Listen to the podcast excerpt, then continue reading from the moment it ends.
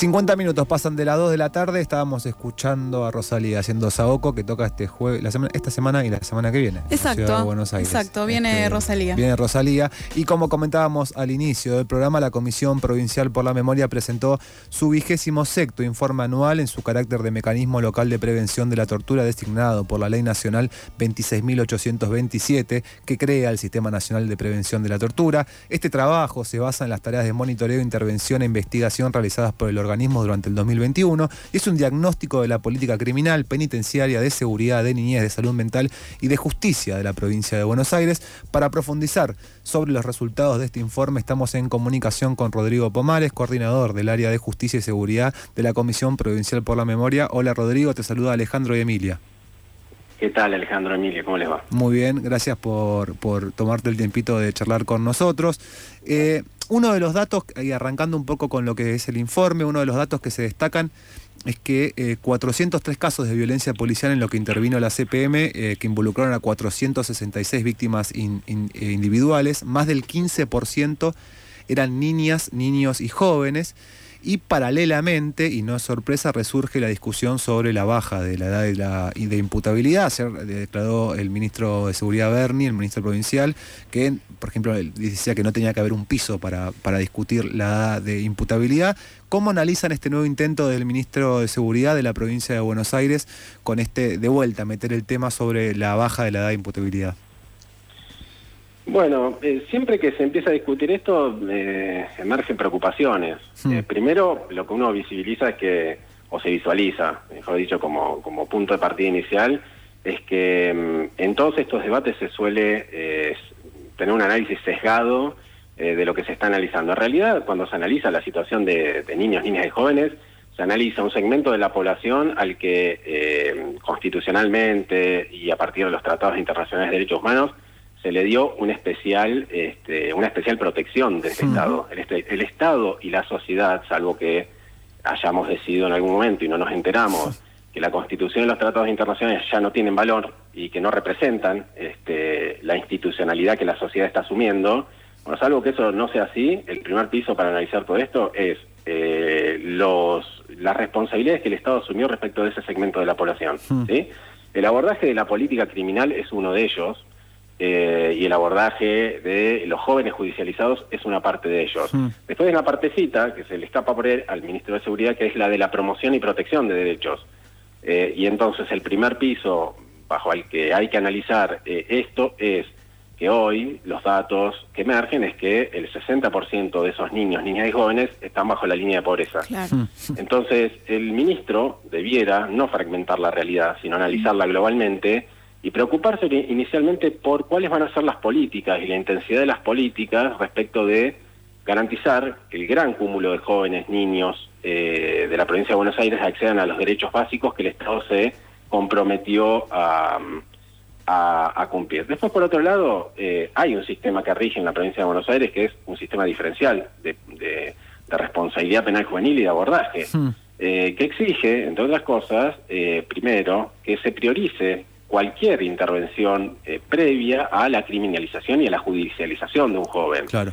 Eh, la, la baja de imputabilidad no, no va a resolver ninguna conflictividad, eh, porque de más está decirlo, hoy el sistema penal juvenil cabalga sobre los mismos problemas que el sistema de adultos. No le aporta absolutamente nada a la resolución de los conflictos a la sociedad, no le aporta nada a los jóvenes que transitan ese, ese sistema de responsabilidad penal juvenil, y por lo tanto lo único que hace es incrementar los niveles de sufrimiento y de conflicto entre la población. Esto es algo de lo que describe el informe anual, ¿no? Sí.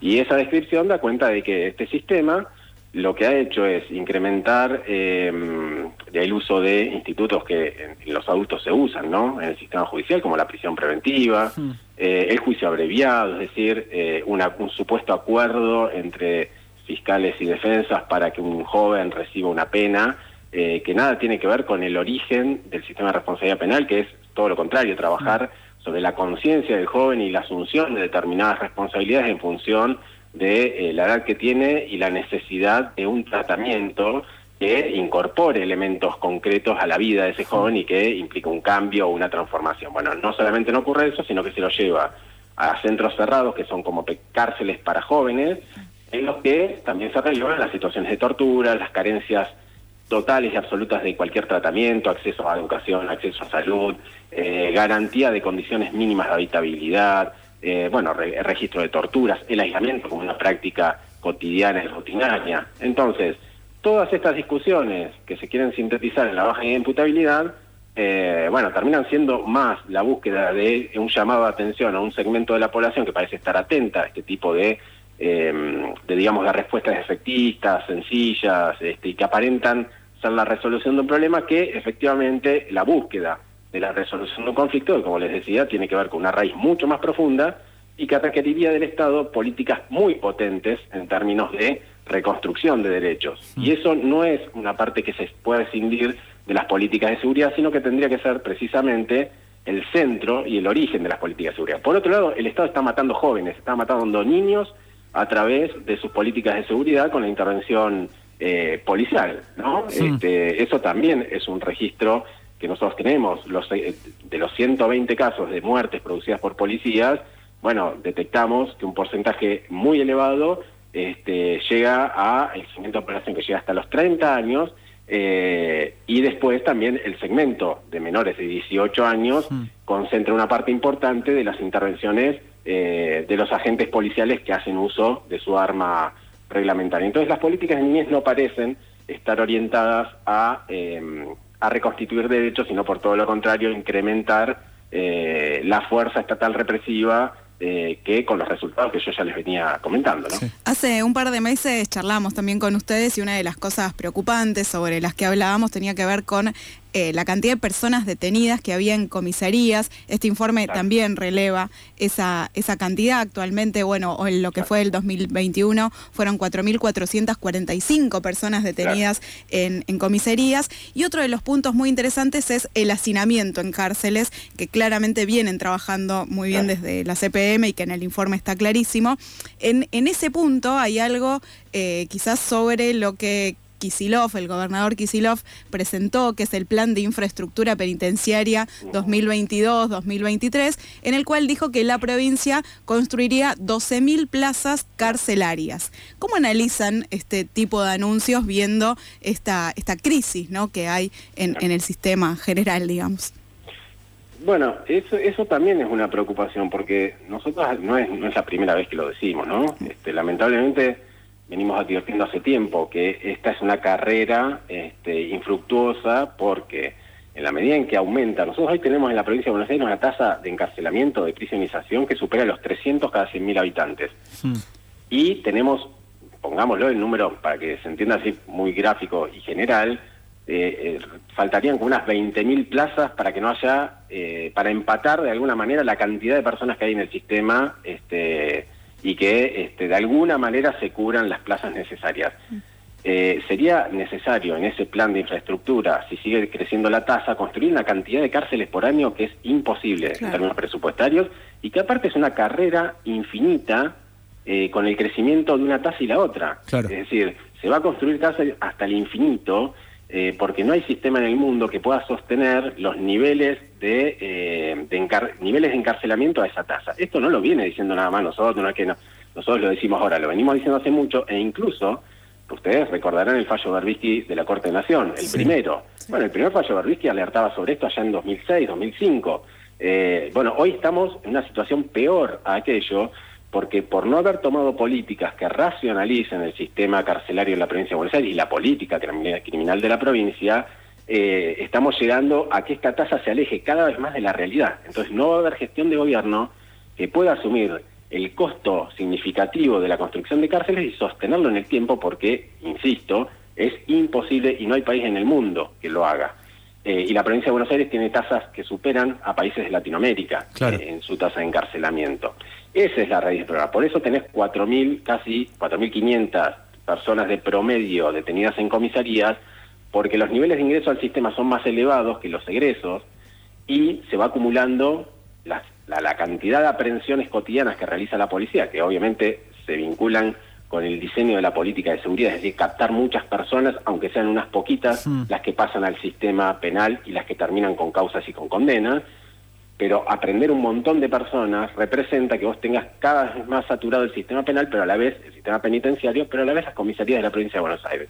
¿no? Entonces, esa es la matriz del problema. No es un problema de cupos o de cantidad de eh, cárceles que se puedan construir, sino un problema de definición de la política criminal. Es decir, todos los estados en el mundo deciden cuál va a ser la, este, la persecución que van a hacer, a qué le van a dar prioridad, porque no hay sistema penal en el mundo que capte todo lo que eh, se transforma en delito. De hecho, hay 6 millones de causas iniciadas en la provincia de Buenos Aires. Imagínense si todas esas causas se transformaran en personas detenidas. Tendríamos una población carcelaria de 6 millones de personas. Eso no es así. Claro. Todos los estados en el mundo seleccionan.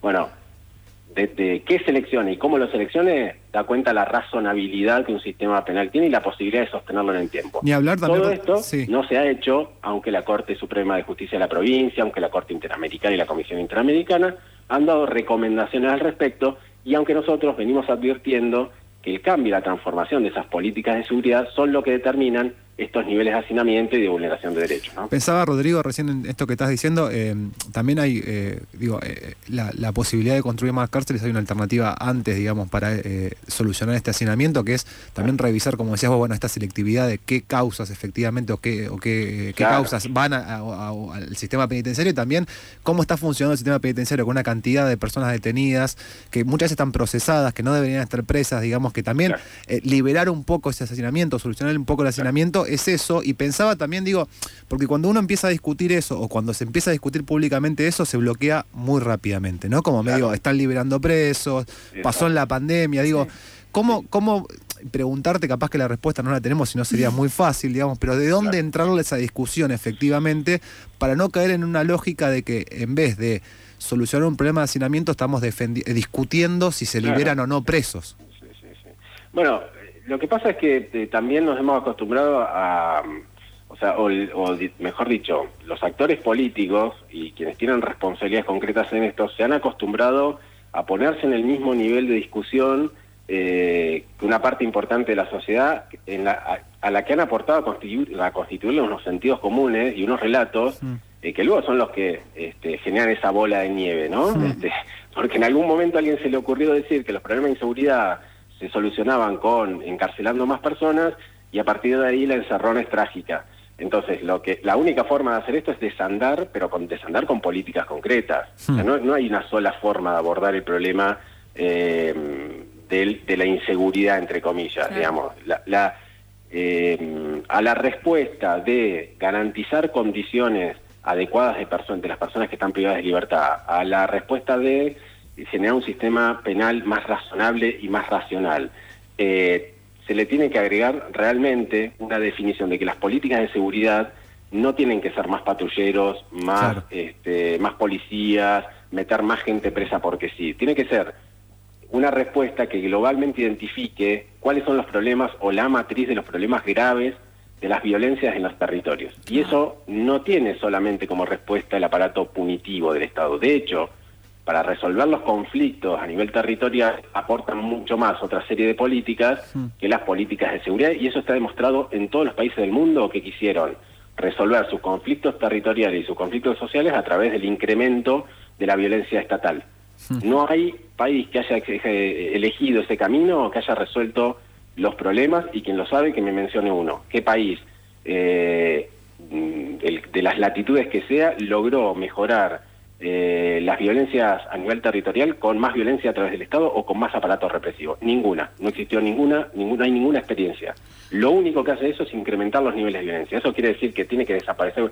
No, no, tampoco será esa la respuesta. La respuesta es que hay que empezar a pensar los conflictos territoriales con mucha más eh, sofisticación que la que se viene haciendo desde el poder político y desde los distintos eh, órganos estatales. ¿no? Las conflictividades a nivel territorial están asociadas a mercados ilegales, que tienen que ver con cadenas mucho más sofisticadas que los últimos eslabones que se, eh, que se, que se involucran en el sistema penal, que son, en el caso, por ejemplo, de la cuestión de los estupefacientes, los vendedores de los territorios, nunca se llega a ninguna red y nunca se sube más allá de esa red, ¿no? ¿Quiénes son los que generan las posibilidades para que los mercados ilegales, este, incluida este, las agencias estatales de seguridad, este, puedan desarrollarse en los territorios cada vez con más violencia y cada vez este, con mayores niveles de impacto en la vida cotidiana de un montón de personas, que son las personas precisamente de los barrios más vulnerados, eh, lamentablemente, ¿no? Este, ahí es donde crece o emergen eh, esos eslabones de los, de los mercados ilegales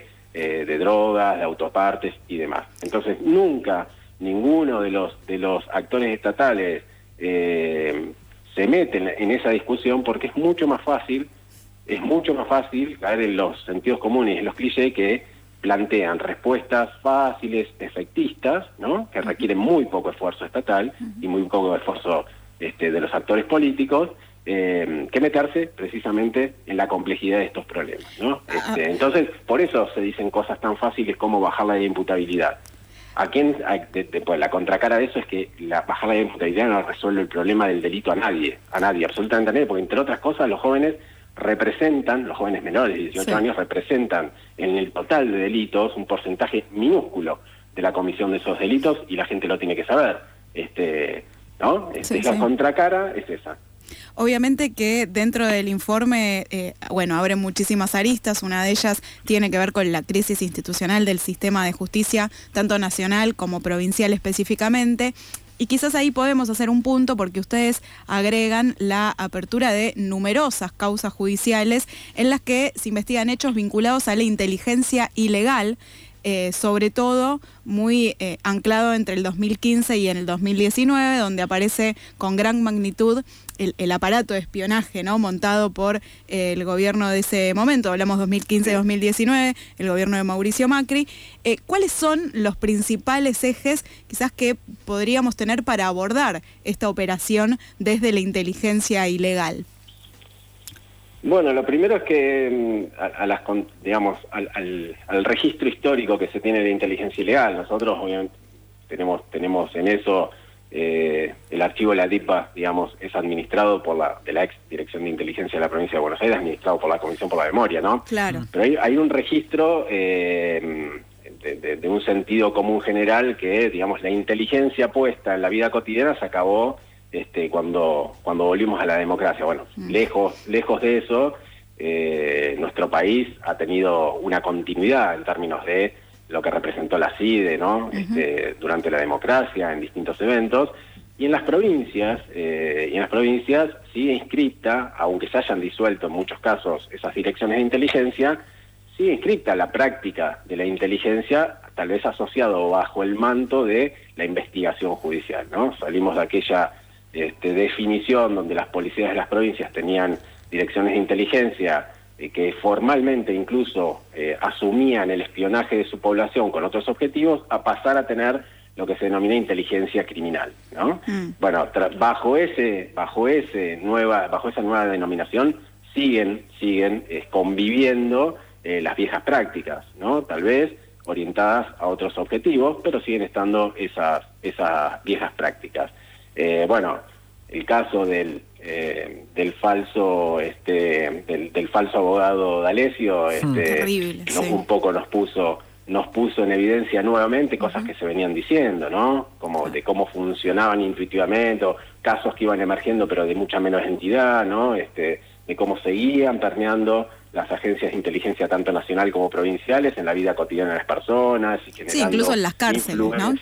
Claro, bueno, de hecho, este, uno de las, una de las derivaciones de esto es que se detectó concretamente que, este, que, parte de esa inteligencia se lleva adelante en complejos carcelarios. Claro. Pero aparte porque también ocurrió algo, en el medio se disolvió la dirección de inteligencia del servicio penitenciario de la provincia, cosa que nosotros ya hace tiempo veníamos advirtiendo, aún antes de este, que esto volviera a emerger, ¿no? Que ese, ese este, entramado de... Eh, que digamos que esa institucionalidad que se daba a este sistema de inteligencia del servicio penitenciario, intuíamos y teníamos algunos indicios de que se utilizaba con otros, con otros fines.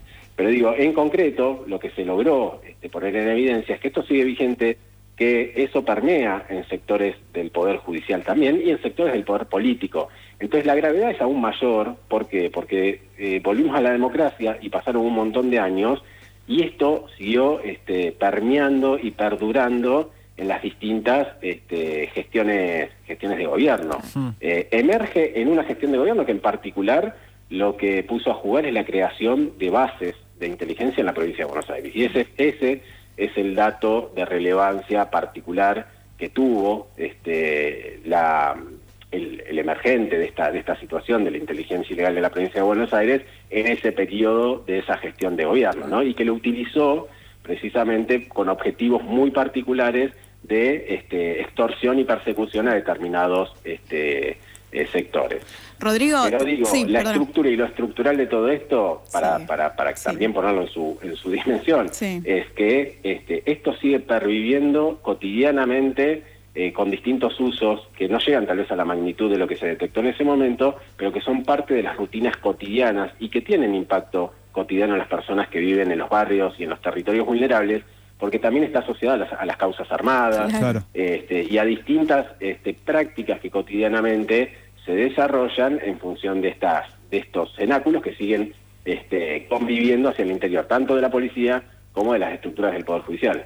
Rodrigo, muchísimas gracias por esta comunicación. Realmente felicitaciones por este informe que publicaron. Es súper accesible para quienes no lo vieron todavía. Está publicado en la página web de la Comisión por la Memoria, que es comisiónporlamemoria.org, y ahí lo pueden encontrar. La verdad que es impactante poder ver todos estos datos sistematizados y también permite seguir poniéndole el ojo muy de cerca a lo que sucede en la provincia de Buenos Aires, pero también ampliarlo a otros territorios territorios, quizás con otras organizaciones que vienen cubriendo estos mismos temas. Digo, porque justo la semana pasada hablábamos con la Correpi, por ejemplo, ¿no? Claro. Claro, bueno, agradecerles a ustedes por la, por la difusión y dar un dato más, que quien quiera entrar a la página de la comisión van a encontrar un lugarcito que es de datos abiertos. Ahí la ah, comisión publica eh, datos que son estadísticos, eh, que pueden ser de utilidad también para un poco para dar estos debates, para eh, para tal vez tratar de inscribir de alguna manera con datos oficiales y, basados en estadísticas fidedignas, este, bueno, algunas discusiones que suelen, que suelen darse también, ¿no? Excelente, Rodrigo. Te mandamos un abrazo grande, Rodrigo, y muchas gracias por la comunicación. Pasó Rodrigo Pomares, coordinador del área de justicia y seguridad de la Comisión Provincial por la Memoria, para charlar un poco sobre su vigésimo sexto informe anual en su carácter del mecanismo local de prevención de la tortura.